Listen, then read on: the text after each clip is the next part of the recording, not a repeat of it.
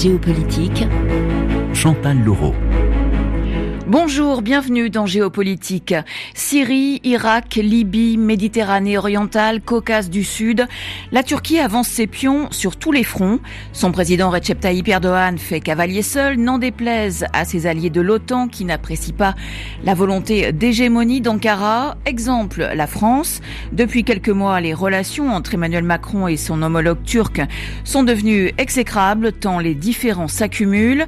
Le dernier en date, le soutien de la Turquie à l'offensive militaire victorieuse de l'Azerbaïdjan contre les Arméniens du Haut-Karabakh. Autre pomme de discorde, la croisade menée par le président Erdogan contre la liberté de caricaturer, y compris le prophète, liberté d'expression défendue par la France. Alors qui pour freiner l'expansionnisme de Recep Tayyip Erdogan? Pourquoi l'Europe est-elle incapable de contrecarrer les visées d'Ankara? La Turquie reste-t-elle un allié fiable au sein de l'OTAN? Alors qu'elle n'hésite pas à s'opposer opposé à d'autres pays membres de l'Alliance Atlantique.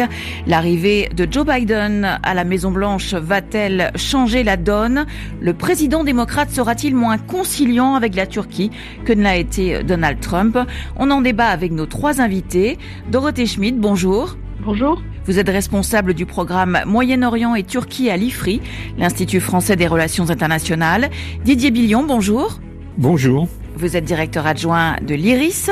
Jean-François Pérouse, bonjour. Bonjour. Vous êtes ancien directeur de l'Institut français d'études anatoliennes et vous vivez euh, à Istanbul. Dorothée Schmidt, ma première question est pour vous. Il y a eu depuis une vingtaine d'années d'innombrables crises, coups de froid, passes d'armes entre la France et la Turquie. Est-ce que cette fois, on est proche du point de non-retour entre deux pays qui sont pourtant alliés au sein de l'OTAN?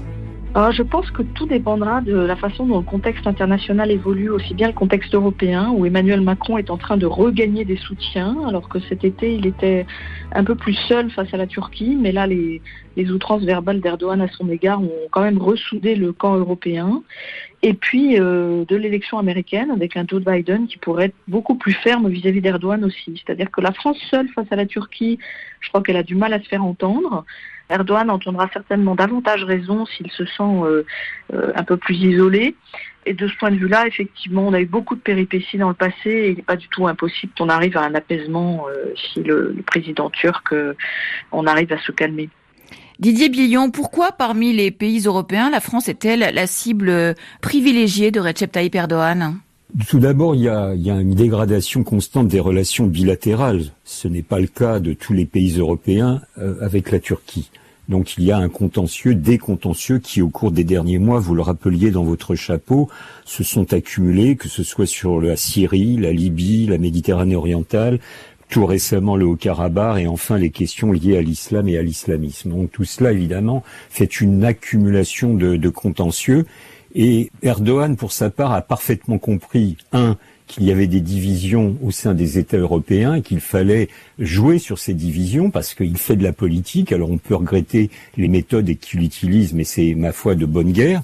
Et par ailleurs, Erdogan euh, veut s'imposer comme celui qui est le plus grand défenseur euh, de, des musulmans à travers la région, voire à travers le monde. Et comme aujourd'hui la France est en première ligne dans ce combat contre l'islamisme, selon les déclarations de M. Macron et de quelques-uns de ses ministres, évidemment, on a la conjonction de l'ensemble de ces facteurs qui nous font comprendre pourquoi aujourd'hui la situation est la plus tendue entre la Turquie et la France, ce qui, encore une fois, n'est pas toujours le cas avec les autres partenaires européens, même si Dorothée a parfaitement raison de rappeler que les les aspects vindicatifs, voire même les injures auxquelles recourt M. Erdogan, a tendance à ressouder les rangs des Européens, même si sur le fond des dossiers, sur le fond, je ne parle pas sur la forme, eh bien, il y a des divergences réelles entre les différents partenaires européens sur la politique à déployer envers la Turquie. Jean-François Pérouse, quand euh, Recep Tayyip Erdogan part en croisade hein, contre euh, le sort euh, réservé selon lui aux, musulmans en France, persécutés, etc., etc., est-ce que cette cette posture rencontre un écho en Turquie? Cette posture rencontre indéniablement hein, un écho et disons, depuis maintenant la, fin des années 2000, euh, Recep Tayyip Erdogan s'est taillé hein, une, envergure de, défenseur hein, euh, des droits euh, bafoués des, des musulmans du monde entier. Et ça porte à l'intérieur comme ça porte hein, au niveau international. Et dès qu'il en a l'occasion, donc, il le fait pour conforter cette, euh, cette image qui sert ses, euh, ses intérêts hein, et ses, ses, stratégies. Mais euh, quand Recep Tayyip Erdogan, par exemple, accuse Emmanuel Macron d'islamophobie, met en cause sa santé mentale, hein, des propos que l'Élysée a jugés inacceptables, en jetant de l'huile sur le feu comme ça, quel bénéfice en tire-t-il? À la fois en interne et à l'extérieur dans le dans le monde arabe et musulman Bon, il faut aussi relativiser, hein. c'est-à-dire que on connaît le personnage. Hein, je vais me faire l'avocat du diable, mais bon, il s'en porte. Hein, il est virulent. Donc il faut euh, ne pas euh, prendre en compte seulement euh, sa parole. Hein, quand on parle de la relation de la France et de la Turquie, il faut bien voir que c'est une relation très complexe hein, qui se déploie à divers niveaux et qu'il ne faudrait pas réduire hein, à la seule parole des présidents. Hein. Donc c'est un homme qui s'emporte, c'est un homme qui peut se contredire, c'est un homme qui un jour peut dire quelque chose et le lendemain euh, son contraire. Hein. Donc euh, je pense qu'il faut éviter de, de, de trop focaliser hein, sur les propos de Recep Tayyip Erdogan et tenter de, de, garder raison en considérant la relation franco-turque dans toute sa complexité et en ne la réduisant pas à euh, la relation entre les, les présidents.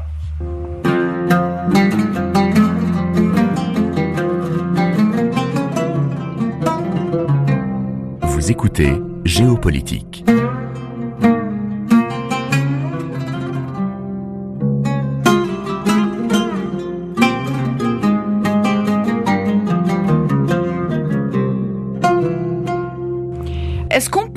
Peut dater euh, à novembre 2019 le début euh, de l'escalade entre Paris euh, et Ankara, Didier Billion, quand le président français déclare dans la presse anglaise que l'OTAN est en état de mort cérébrale parce qu'elle n'a pas su réagir à l'opération militaire déclenchée par la Turquie dans le nord de la Syrie contre les YPG, ces unités de protection du peuple kurde, YPG alliés de la France dans la lutte contre Daesh, mais considérés comme des terroristes par la Turquie.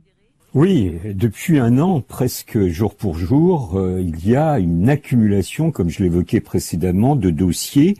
Et ces dossiers, comment dirais-je, opposent à tout niveau la France et la Turquie. Alors bien sûr, octobre 2019, c'est-à-dire l'intervention militaire euh, de la Turquie dans le nord de la Syrie contre les positions euh, des YPG, c'est le point de départ d'une sorte d'enchaînement de dossiers puisqu'il est suivi quelques semaines plus tard par la Libye. Rappelons qu'il y a un accord passé entre euh, le gouvernement turc et le gouvernement légitime en Libye sur la délimitation des eaux territoriales qui euh, va aboutir à une intervention militaire de la Turquie en Libye qui va renverser les rapports de force militaire. Et c'est peut-être ce dossier libyen qui est le plus important en l'occurrence dans la dernière dans la dernière séquence, puisque la France, pourtant membre du Conseil de sécurité, avait jugé bon, à mon avis bien à tort, de soutenir le maréchal Haftar qui s'opposait au gouvernement légitime de la Libye, légitime au sens où il était reconnu par l'ONU, et la France, membre du Conseil de sécurité de l'ONU, a fait un bien mauvais calcul sur ce dossier. Et il est clair qu'à l'Élysée, notamment, cette intervention de la Turquie sur le théâtre libyen et surtout les comment dire les victoires à la fois militaires mais surtout politiques et diplomatiques ont été très mal appréciées au sommet de l'appareil d'État français. Donc on voit qu'il y a une sorte de d'enchaînement mortifère de ces dossiers. Euh, rappelons la Méditerranée orientale euh, au cours de l'été euh, dernier, de l'automne. bon, le Haut-Karabakh. Donc on le voit, c'est une sorte d'opposition systématique et je pense qu'il faudrait prendre un peu de recul, savoir garder raison. Il ne s'agit pas à aucun moment de céder aux invectives, aux injures, voire de M. Erdogan, qui sont tout à fait déplacées, et je ne crois pas qu'il faille les sous-estimer. Pour autant, sachons raisonnablement distinguer la forme qui est tout à fait condamnable du fond des dossiers parce que l'accumulation des dossiers est un fait réel. Pour autant, les logiques, les dynamiques à l'œuvre ne sont pas identiques que le sont place sur le terrain syrien ou libyen ou celui de la Méditerranée orientale ou du Haut-Karabakh. Donc il faut aussi distinguer chacun de ces dossiers pour bien comprendre les logiques à l'heure et pour voir si sur certains d'entre eux, le maximum je souhaite, il n'y a pas possibilité de parvenir à des accords, à des compromis par la voie de la négociation, car je crois qu'il est inutile de rajouter euh, de l'huile sur le feu, mais cette remarque vaut évidemment principalement pour M. Erdogan, mais je pense que M. Macron, pour sa part, n'est pas non plus exemple de critique, et sur la forme et sur le fond. Dorothée Schmidt, quelle est la bonne méthode avec un homme aussi euh, imprévisible que semble l'être Recep Tayyip Erdogan? Le rapport de force brutal que semble préconiser euh, ou dont semble être adepte Emmanuel Macron, est-ce que ça peut marcher ou pas du tout? Alors effectivement, on dit souvent qu'avec euh, la Turquie, la négociation diplomatique, elle doit être extrêmement ferme, partir en position haute. Là, on est dans un contexte un peu différent et je crois que d'une certaine façon, j'abonderai dans ce que vient de dire Didier Billon. La, la, la, France a un peu perdu ses nerfs face à la Turquie. Euh, je suis pas sûre que répondre aux, insultes d'Erdogan par euh, une vindicte de même niveau soit effectivement très efficace euh, parce que je pense qu'il y a beaucoup de provocations dans la façon dont le président turc s'adresse aux Français. Mais je voudrais compléter un petit peu ce qui vient d'être dit euh, sur des aspects de politique intérieure, parce que je pense qu'il y a quand même des agendas intérieurs qui sont joués en réalité des deux côtés, euh, pas simplement du côté turc. Vous savez que dans le, la liste des contentieux franco-turcs, il y a aussi des choses qui concernent euh, le rapport avec euh, les diasporas en France, notamment la diaspora turque. Il y a euh, l'idée que le fait qu'Emmanuel Macron ait décrété une journée nationale de commémoration du génocide arménien en, en avril 2019 dernier, c'est passé dans la loi. C'est quelque chose qui a rendu euh, l'appareil d'État turc, qui est encore négationniste sur cette question, euh, qui a vraiment mis sur ses ergots. Euh, ensuite, on a la question de la loi sur le séparatisme, avec tout ce débat en France sur la façon d'intégrer des communautés considérant comme menaçant la République. Et c'est quelque chose qui concerne les Turcs à, un double un double titre, puisque d'une part, on a cette cette idée d'une forme de, enfin, ce qu'Emmanuel Macron considère comme une forme de séparatisme religieux. Et là, on a now. La, question de, l'entrisme turc dans les institutions euh, religieuses qui gèrent l'islam en France.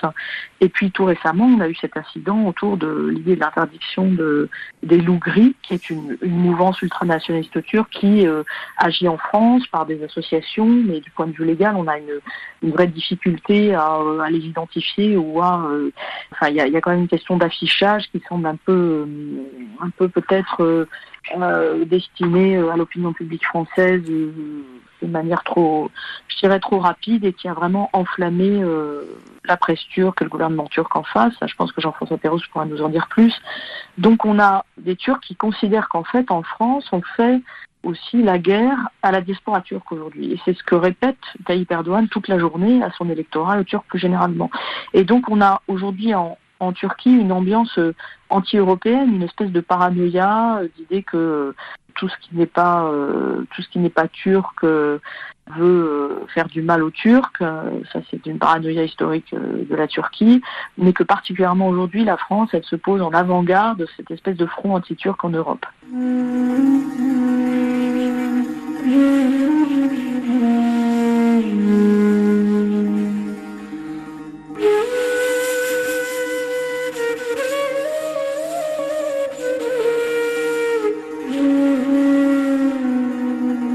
Vous écoutez RFI Géopolitique.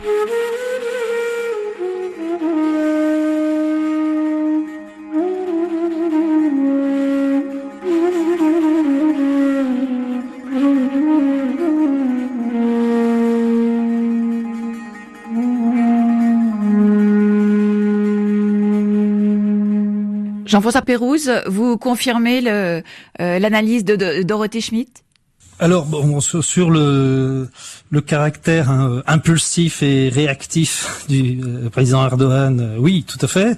Il faut peut-être éviter de, voir toujours des, intentions. Hein.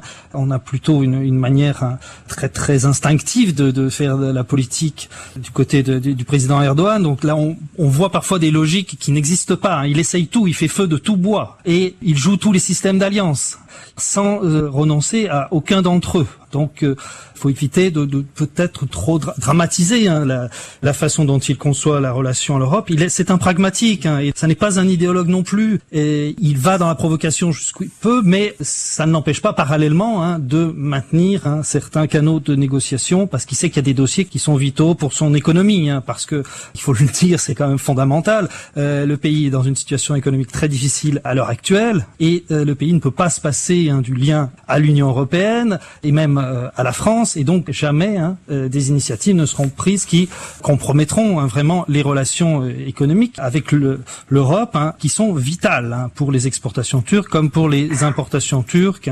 Ça, il faut bien le dire, et c'est quand même une, limite à ce jeu politique et à ces excitations médiatico-diplomatico-politiques auxquelles on accorde peut-être trop d'importance, et on en oublie ce qui fait la réalité au quotidien des relations franco-turques et franco-européennes, qui sont des relations très très complexes et très profondes. Donc, pour ce qui est de l'effet euh, de l'agenda intérieur, hein, du côté turc, euh, il, est, il est vrai que maintenant le parti de Recep Tayyip Erdogan hein, euh, qui, qui, qui s'émousse un peu, hein, qui perd de sa, de sa crédibilité hein, et de son audience, est maintenant victime, un prisonnier d'une alliance avec le parti d'extrême droite, ce qui le conduit évidemment à tirer son agenda, hein, que ce soit du côté de, de Chypre, Sainte-Sophie, Azerbaïdjan, hein, dans un sens hyper hyper nationaliste, hein, mais c'est plutôt là le signe d'une d'une faiblesse. Hein. Et puis on a justement pour masquer la situation euh, économique euh, désastreuse, eh bien une, une, une, une politique qui consiste à, à jouer la, la diversion hein, en attirant l'attention de l'opinion sur des grandes questions. Mais l'opinion n'est pas dupe. Hein. Elle a, elle a des, des, sujets de préoccupation qui sont très concrets, très matériels, et on pourrait rajouter la, la pandémie hein, qui connaît vraiment là, une seconde vague terrible, hein, bien plus terrible que celle du, du printemps dernier hein, euh, en Turquie et dans les grandes agglomérations en particulier. Les préoccupations donc des citoyens turcs moyens hein, sont, sont bien bien autre hein, que celle de euh, que voudrait hein, euh, que voudrait euh, leur imposer la, la présidence. Et l'appel au boycott des produits français lancé par le président turc, est-ce qu'il a été entendu par la population ou pas du tout? Non, pas du tout pas, du tout. C'est vraiment le, fait de quelques euh, groupuscules hein, et, encore, et du fait de cette imbrication des économies. Vous voyez, une grande partie des exportations euh, euh, turques, des exportations automobiles par exemple, réalisé par un consortium qui associe Renault euh, au fonds de pension hein, de, l'armée turque, à Oyak. Hein. Donc euh, ce, serait suicidaire que de euh, s'en prendre hein, aux produits français, du fait même donc de cette imbrication des économies. Donc euh, c'est resté très très superficiel ce, ce, boycott. Donc si je vous comprends bien, euh, Jean-François Pérouse, Recep Tayyip Erdogan joue sur la fibre euh, nationaliste pour compenser ses difficultés sur le plan interne, avec en tête peut-être l'échéance des élections en 2023 Voilà, voilà, pour, pour satisfaire hein, son, son, partenaire obligé désormais hein, et pour faire diversion. Hein. Donc il joue les grandes communautés hein, d'appartenance, il joue la fibre euh, sentimentale, hein, euh, donc le monde turc, le monde musulman, etc. Mais, mais personne n'est vraiment dupe. Dorothée Schmidt. Euh, si je peux ajouter un point sur le boycott des produits français, ce que je trouve très intéressant, c'est qu'il y a, euh, je pense qu'il faut distinguer le côté symbolique, l'efficacité symbolique et politique de l'efficacité euh, matérielle, je dirais. La Turquie, c'est un pays qui a pu se permettre de façon officielle d'appeler au boycott des produits français. Et ça, c'est très intéressant parce que c'est ce qu'attendent une partie des opinions publiques musulmanes. Vous savez que beaucoup de pays arabes sont empêtrés dans une, euh, une séquence avec euh, une opinion qui est plutôt en sympathie avec cette idée que Emmanuel Macron est allé trop loin quand il a parlé de l'islam, et puis des régimes qui ont une bonne relation avec la France. A vu par exemple l'Arabie Saoudite ou les Émirats Arabes Unis étaient extrêmement mal à l'aise dans cette séquence qui s'est ouverte avec l'assassinat de Samuel Paty, le retour des attentats islamistes en Europe. Euh, il y avait une vraie difficulté à s'exprimer officiellement face aux déclarations d'Emmanuel Macron qui étaient considérées comme euh, assez offensives sur certains aspects. Et là, Tayyip Erdogan a vraiment saisi une opportunité. Donc effectivement, les Turcs se fichent complètement du boycott. En revanche, l'idée que Tayyip Erdogan prend le leadership sur cette question parle à un certain nombre d'opinions publiques dans les pays musulmans. Dorothée Schmitt, Didier Billion, Jean-François Pérouse, je vous propose de faire une pause le temps d'un nouveau journal sur RFI. On se retrouve dans dix minutes pour continuer à parler euh, des ambitions hégémoniques de la Turquie. Chérie Géopolitique, Chantal Laureau. Bienvenue si vous nous rejoignez pour la seconde partie de Géopolitique. Syrie, Irak, Libye, Méditerranée orientale, Caucase du Sud.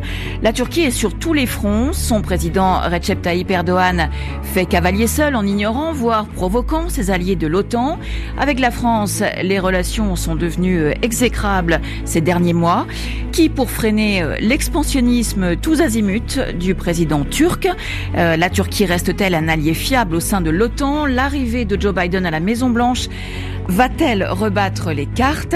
On continue d'en débattre avec Dorothée Schmidt, responsable du programme Moyen-Orient et Turquie à l'IFRI, Didier Billion, directeur adjoint de l'IRIS, et Jean-François Pérouse, ancien directeur de l'Institut français d'études anatoliennes. L'accord euh, de cessez-le-feu signé euh, lundi et parrainé par la Turquie a consacré la victoire de l'Azerbaïdjan sur l'Arménie après euh, six semaines de combat. Azerbaïdjan soutenu par la Turquie qui a envoyé sur place des combattants syriens pour épauler les soldats de Bakou dans leur guerre contre l'Arménie. Emmanuel Macron a dénoncé euh, une provocation.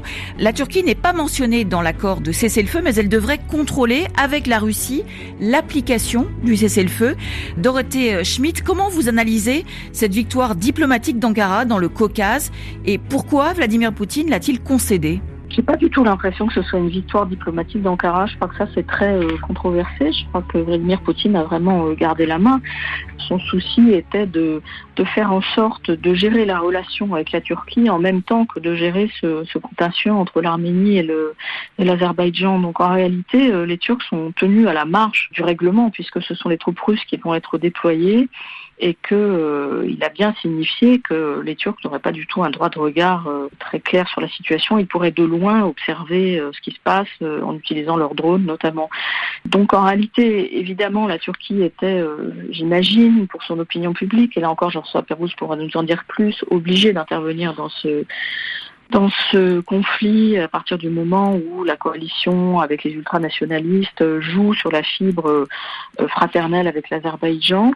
On avait aussi pour la Turquie une occasion de, de répliquer ces schémas d'engagement militaire qu'elle a déjà euh, testés en Syrie et en Libye, avec à la fois un armement turc efficace et puis euh, ce déploiement de mercenaires euh, syriens qui sont déplacés d'un territoire à l'autre.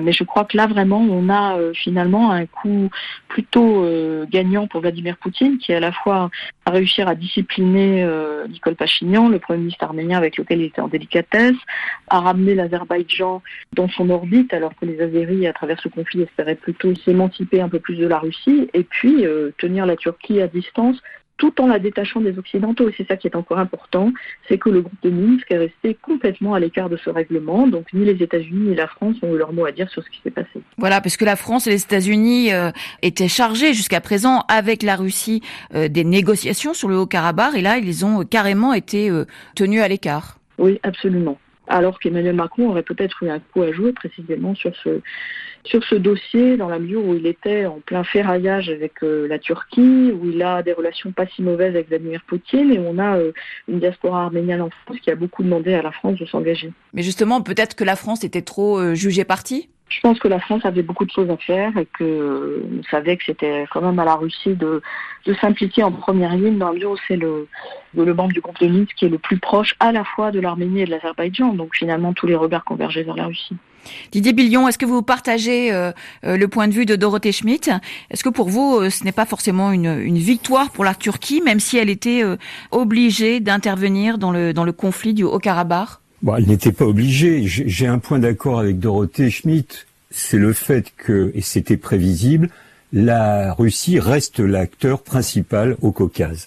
Et que de toute façon, nous avons constaté que sur d'autres terrains d'affrontement militaire, je pense bien sûr à la Syrie, je pense bien sûr à la Libye, où la Turquie et la Russie se trouvaient dans des camps opposés, ils ont à chaque fois trouvé un modus vivendi, un terrain d'accord de façon à faire prévaloir leurs intérêts respectifs.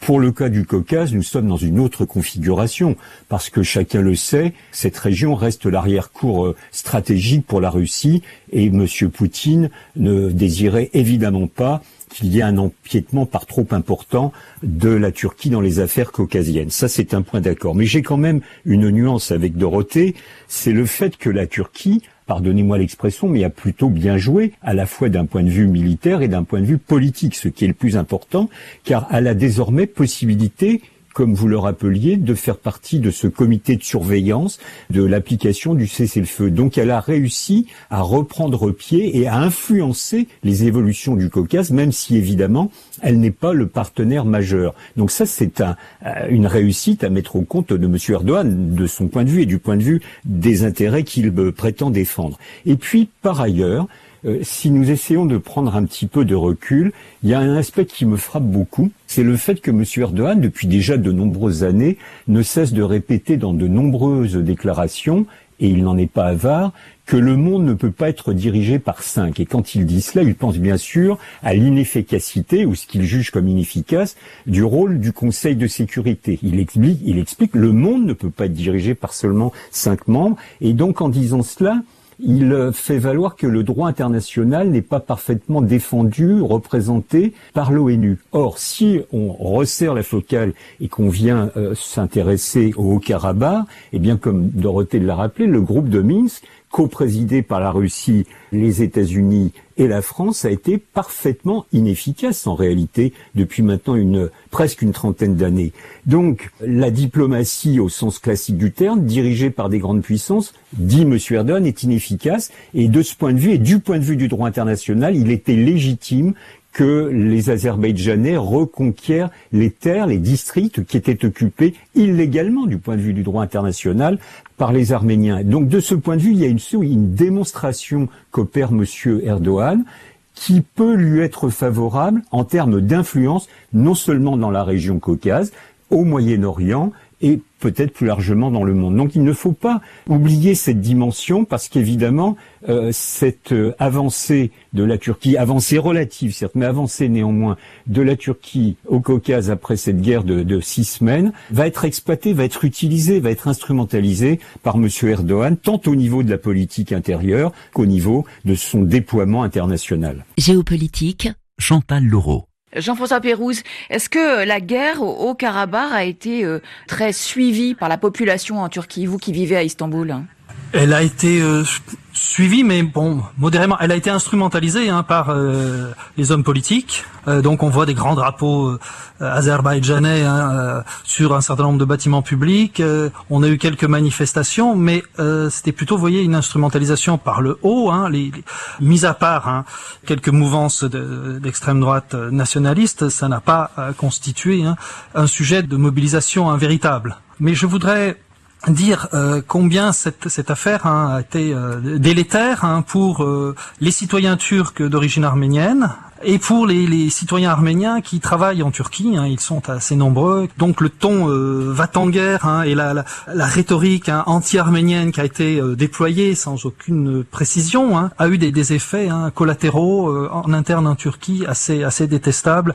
Et malheureusement là, eh bien le, le manque de nuances hein, dont on fait preuve les hommes politiques euh, en Turquie a eu de, de fâcheuses conséquences et a accru le, le, malaise de certaines communautés non, non musulmanes. Donc on a un double jeu hein, russe, euh, un jeu sur l'arène internationale et une, volonté de la Russie d'avoir la main hein, euh, sur le règlement du conflit, mais en parallèle hein, des négociations avec le partenaire euh, turc hein, en bilatéral. Et là c'est une, une, forme de double jeu hein, destiné à satisfaire de la part de la Russie un partenaire obligé sur bien des terrains. Je voudrais ajouter un point enfin concernant ce conflit. Hein.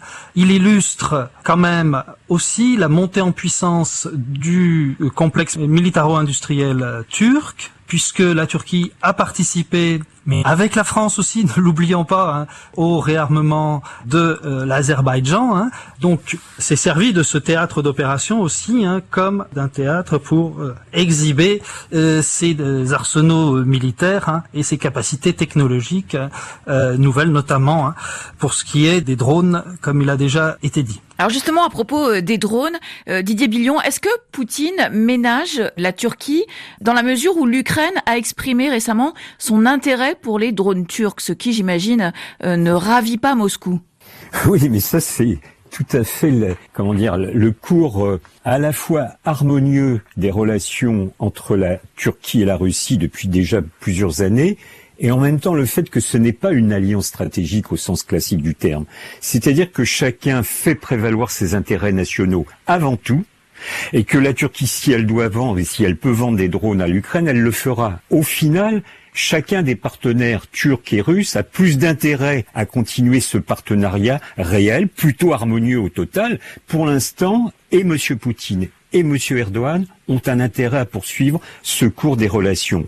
Alors évidemment, de la part de M. Poutine, parce qu'il voit très précisément la façon dont il peut insérer un coin dans les relations entre euh, la Turquie et ses partenaires traditionnels classiques occidentaux, et du point de vue turc, M. Erdogan fait prévaloir le fait que si décidément euh, ses amis ou alliés plutôt euh, occidentaux ne cèdent pas à ses exigences multiples et diverses, eh bien il a toujours d'autres voies de recours. En tout cas, il le présente comme tel.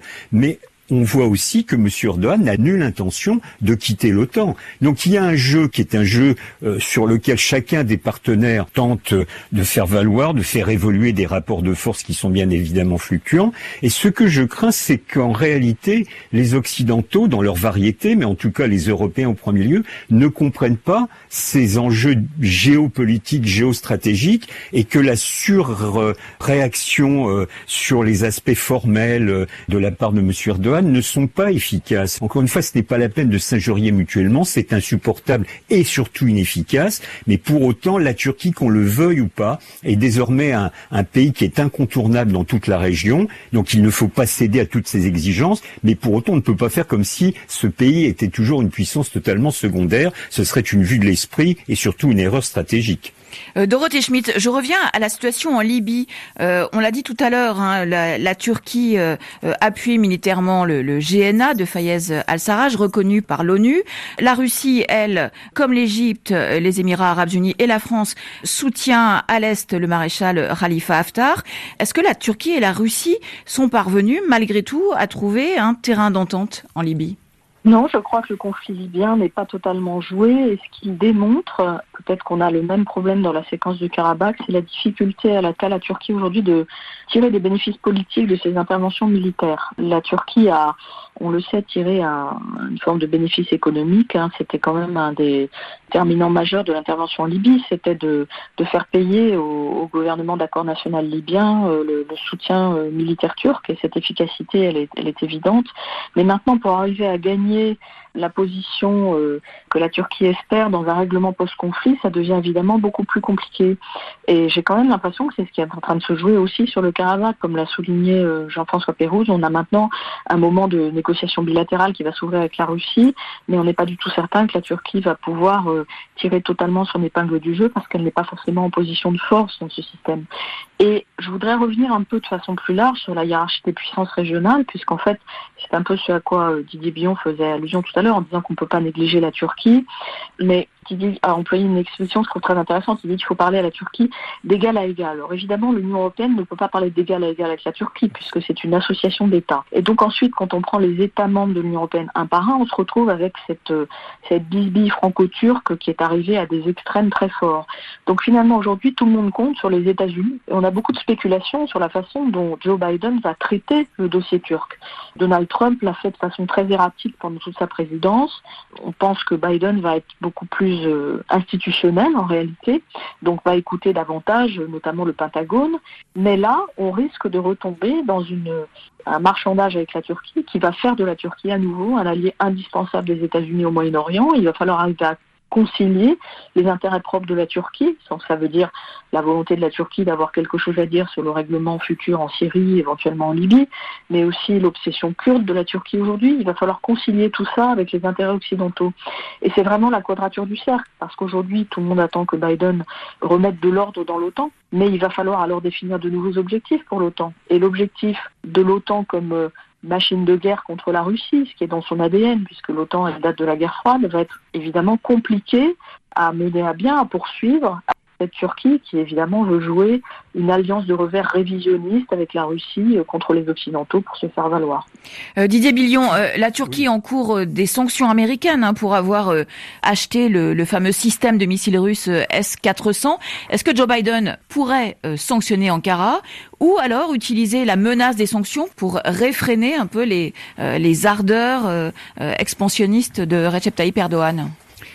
Je vais vous répondre. Je me permettrai un tout petit retour en arrière très rapidement, si vous me le permettez, sur l'expression d'égal à égal. Ce que je veux dire par là, c'est que la Turquie, sur bon nombre de dossiers, est désormais tout à fait incontournable. Euh, sur la question libyenne, il est évident que la Turquie seule ne pourra pas euh, stabiliser la, la Libye parce que rien n'est définitivement réglé en Libye et que la Turquie sera un des acteurs probablement contribuant à la stabilisation de ce pays, mais elle ne pourra le seule. Mais là encore, je constate que ceux qui étaient très va en guerre en 2011, je pense notamment à la Grande-Bretagne et à la France, eh bien aujourd'hui n'ont plus de possibilité de poser réellement sur les solutions en Libye. Nous ne sommes plus que des observateurs. Alors pour revenir à la question de Biden, y aura-t-il euh, un accroissement des sanctions ou des menaces de sanctions? Eh bien je pense que c'est la deuxième option. Ce seront des menaces de sanctions. Euh, je ne sais pas ce qu'a M. Biden dans la tête à propos précisément de la Turquie, mais ce que je sais par contre, c'est que dans les cercles de décision stratégique aux États-Unis, au Pentagone ou au département d'État, il y a toujours une perception de la Turquie et de son rôle stratégique. Euh, les dirigeants de l'OTAN, c'est-à-dire les États-Unis, pour parler clair, les stratèges états-uniens considèrent que ce pays est incontournable du point de vue stratégique à ce stade. Ce n'est pas une donnée pour l'éternité, mais à ce stade encore, et que pour cette raison, il n'y aura pas de rupture. Alors évidemment, M.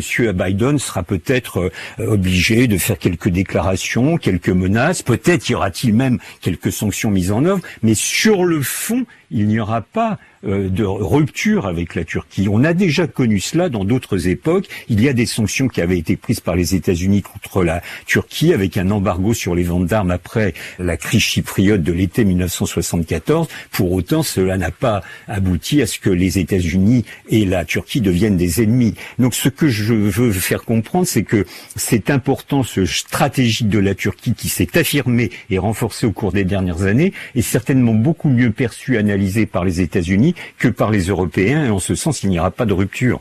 Jean-François Pérouse, euh, brièvement, les États-Unis, vous êtes d'accord, n'iront jamais jusqu'à euh, s'aliéner la Turquie, euh, leur allié de, dans l'OTAN? Je suis parfaitement d'accord. En Turquie, on s'inquiète quand même des supposées sympathies hein, kurdes, des probable conseiller hein, de, de, de, Biden sur les affaires étrangères. Hein. Il y a quand même euh, une, une, vraie inquiétude.